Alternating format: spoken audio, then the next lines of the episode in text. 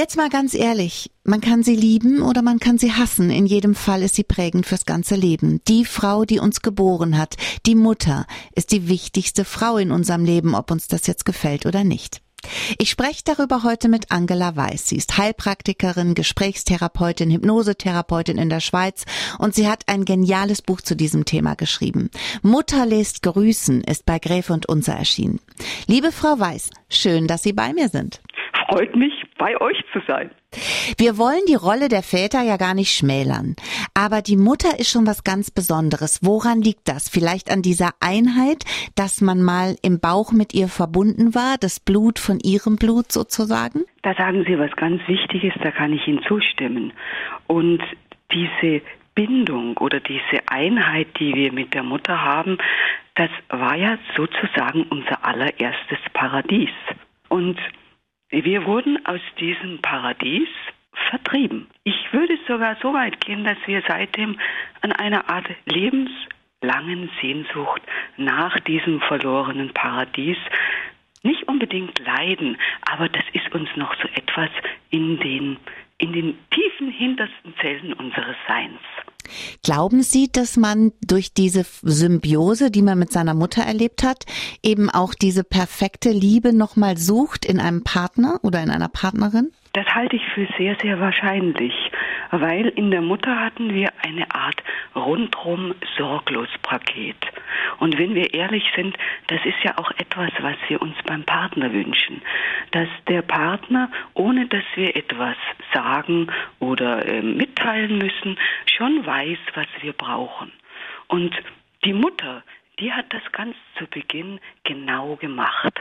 Die wusste, was wir brauchen, als wir im Mutterleib waren und wenn wir Glück hatten, auch noch ein paar Monate, Jahre später. Mhm. Aber dann hat sich das verändert und das ist, da sind wir auch ein zweites Mal auf die Welt gekommen. Zeit unseres Lebens ringen wir ja bei unseren Müttern um Nähe und Distanz, um Unabhängigkeit und eben diese totale Symbiose.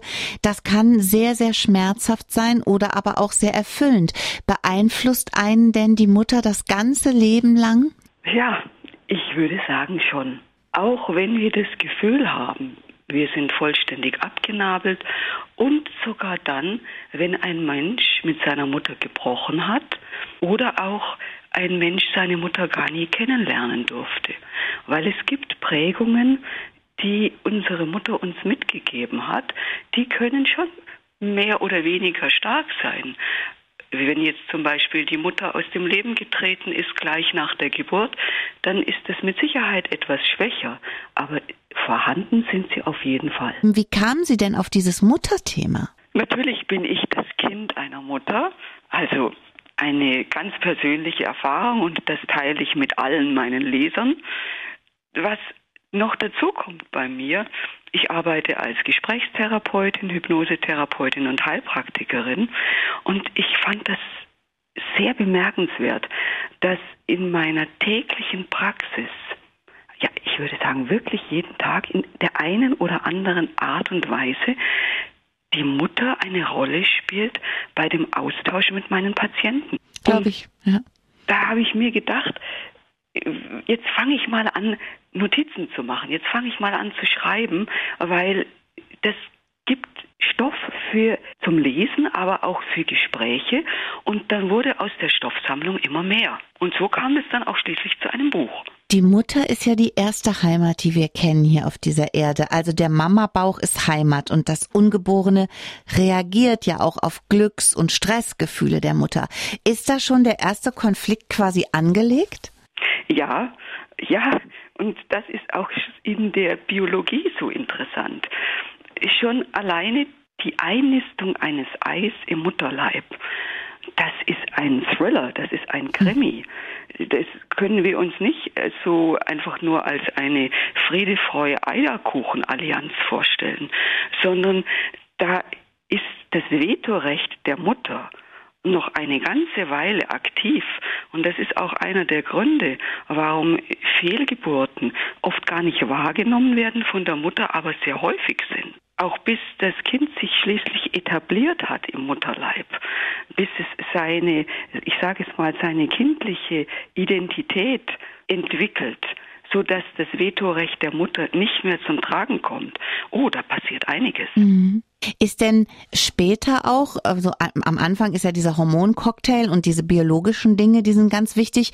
Wie wichtig sind diese körperlichen Sachen denn, ich sag mal, später im Verlauf der Bindung? Bleibt das in uns? Da bleibt, denke ich, schon eine ganze Menge in uns. Ähm, wir haben schon bei der Geburt jeder von uns das Oxytocin, das sowohl im Kind als auch in dem mütterlichen Organismus eine Rolle spielen. Das hat ein ambivalentes Potenzial. Das ist einerseits das Kuschelhormon, so wird es uns bekannt sein, den meisten, wenn wir gestreichelt werden, äh, nach einem befriedigenden Sex ist mhm. das Oxytocin-Level sehr hoch. Aber das ist auch ein Austreibungshormon.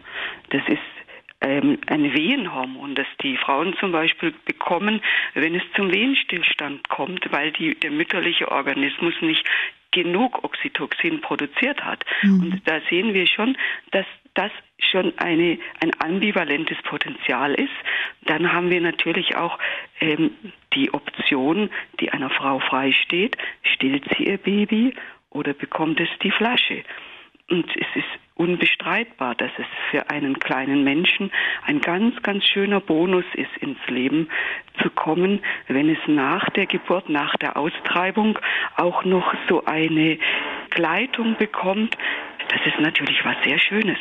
Jeder von uns kann Geschichten davon erzählen. Mal sind es gute Geschichten, liebevolle und zärtliche Geschichten, aber manchmal sind es auch Geschichten voller Ablehnung und Einsamkeit. Die Verbindung Mutter-Kind ist eine Beziehung, in der die ganze Klaviatur der Gefühlswelt vorkommen kann. Und genau darüber spreche ich heute mit Angela Weiß. Sie ist Heilpraktikerin, Gesprächstherapeutin und Hypnosetherapeutin in der Schweiz und sie hat ein wunderbares Buch zu dem Thema geschrieben. Frau Weiß, das ist ja schon eine Menge Verantwortung, die die man als Mutter seinem Kind gegenüber hat. Gucken wir uns mal die Art der Bindung an.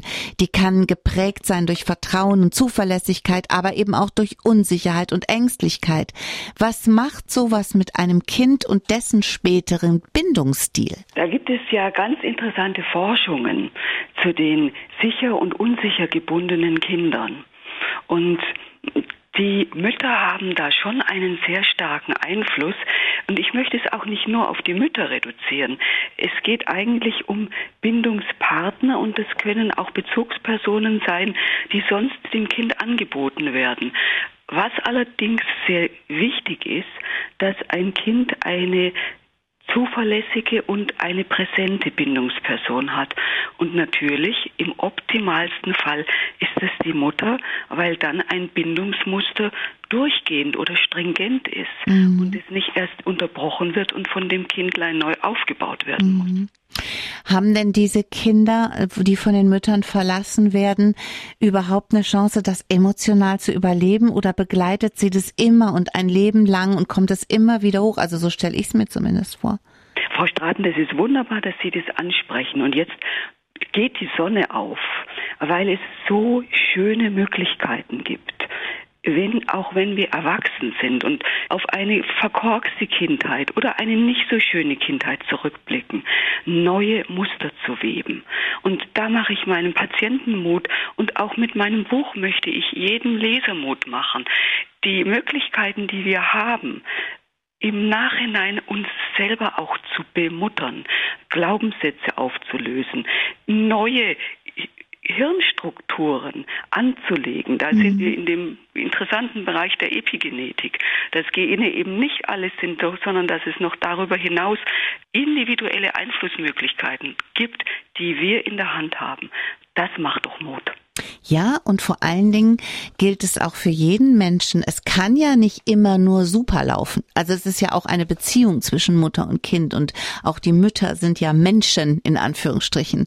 Ganz und genau. Die Chance zu haben, später nicht nur zu jammern und das und da rein sich fallen zu lassen, sondern etwas daraus zu machen, finde ich großartig. Also das geht mir ganz genauso und das entlastet natürlich auch Mütter, ja. die einerseits eine, die tragen ja schon eine riesige Last mit einem, einer Schwangerschaft, der Geburt und dann wird natürlich auch auf die Mutter am ehesten der Zeigefinger gerichtet. Mhm. Du hast es nicht richtig gemacht, du solltest es anders machen, mhm. dass auch die Mutter ein Stück weit Entlastung erfährt. Auch das möchte ich mit meinem Buch erreichen. Ein Verständnis für diese so unglaublich wichtige, aber riesengroße, schöne und doch auch, ja, die Rolle der Mutter die auch nicht überbewertet mhm. werden darf. Frau Weiß, was ist denn eigentlich eine gute Mutter? Da muss ich jetzt direkt mal tief atmen. Ich selber bin nämlich nicht Mutter. Mhm. Und ich habe auch dieses Buch im Hinblick auf einen, eine Kind geschrieben, das auf seine Mutter schaut, also eher nach hinten gewandt und nicht auf eine Mutter, die auf ihr Kind schaut. Und deswegen kann ich das im Hinblick auf meine Erfahrungen sagen. Eine gute Mutter ist was sehr Individuelles. Wie empfinde ich meine Mutter?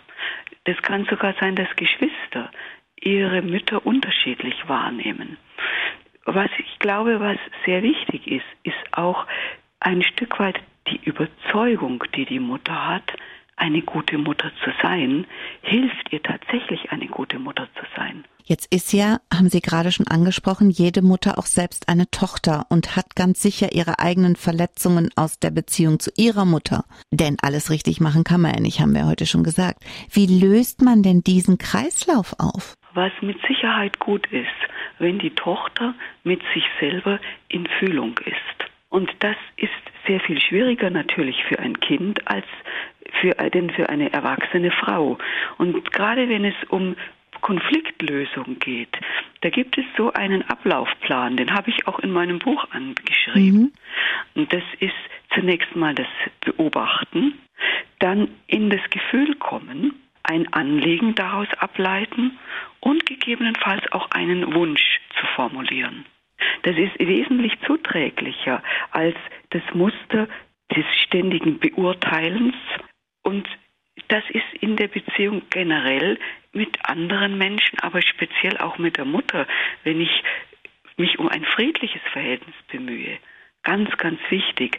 Denn wenn ich mit meiner Mutter nicht zufrieden bin, die Mutter kann ich nicht ändern. Nee. Aber vielleicht kann ich ja etwas an mir verändern, dass ich in einem für mich zuträglichen Verhältnis mit ihr lebe. Ein Thema, was ich unbedingt noch ansprechen möchte, ist die Konkurrenz der Mütter und Töchter. Was steckt hinter diesem Konflikt, der ja äh, viel öfter, als wir es ahnen oder wissen, da ist? Das ist ein großes Tabuthema, finde ich. Ja, weil eben Mütter und Töchter auf eine Art vergleichbar auch sind. Die Tochter hat der Mutter immer die Jugend voraus, oft die Schönheit. Und die Mutter hat der Tochter die Lebenserfahrung voraus. Und jetzt kommt die Tochter in einen Konflikt. Entweder sie versucht es der Mutter rechts zu machen oder sie gibt es auf. Mhm. Aber egal, wofür sich jetzt eine Tochter entscheidet, sie wird entweder die Mutter oder sich selbst nicht zufriedenstellen.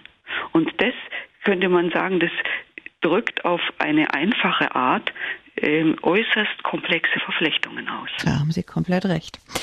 Liebe Frau Weiß, es war so schön mit Ihnen zu sprechen. Ihr Buch Mutter lässt grüßen ist wirklich also Pflichtlektüre, ich finde, für jeden Menschen. für das uns freut mich sehr, zumal ja auch Muttertage immer mal wieder im genau. Haus stehen und man da auch ähm, einer Mutter eine Freude macht, der man erlaubt, auf ihre Mutter zurückzublicken. Und das ist dann auch wiederum für die Mutter ein Geschenk. Es ist auf jeden Fall ein Geschenk. Ich kann es empfehlen, bei Gräfe und Unser entschieden. Angela Weiß, Mutter lässt grüßen. Liebe Frau Weiß, ich grüße Sie jetzt hier aus dem Saarland in die Schweiz und ich wünsche Ihnen noch ein ganz schönes Wochenende. Vielen Dank, das wünsche ich Ihnen auch, Frau Straten, und auch den Lesern.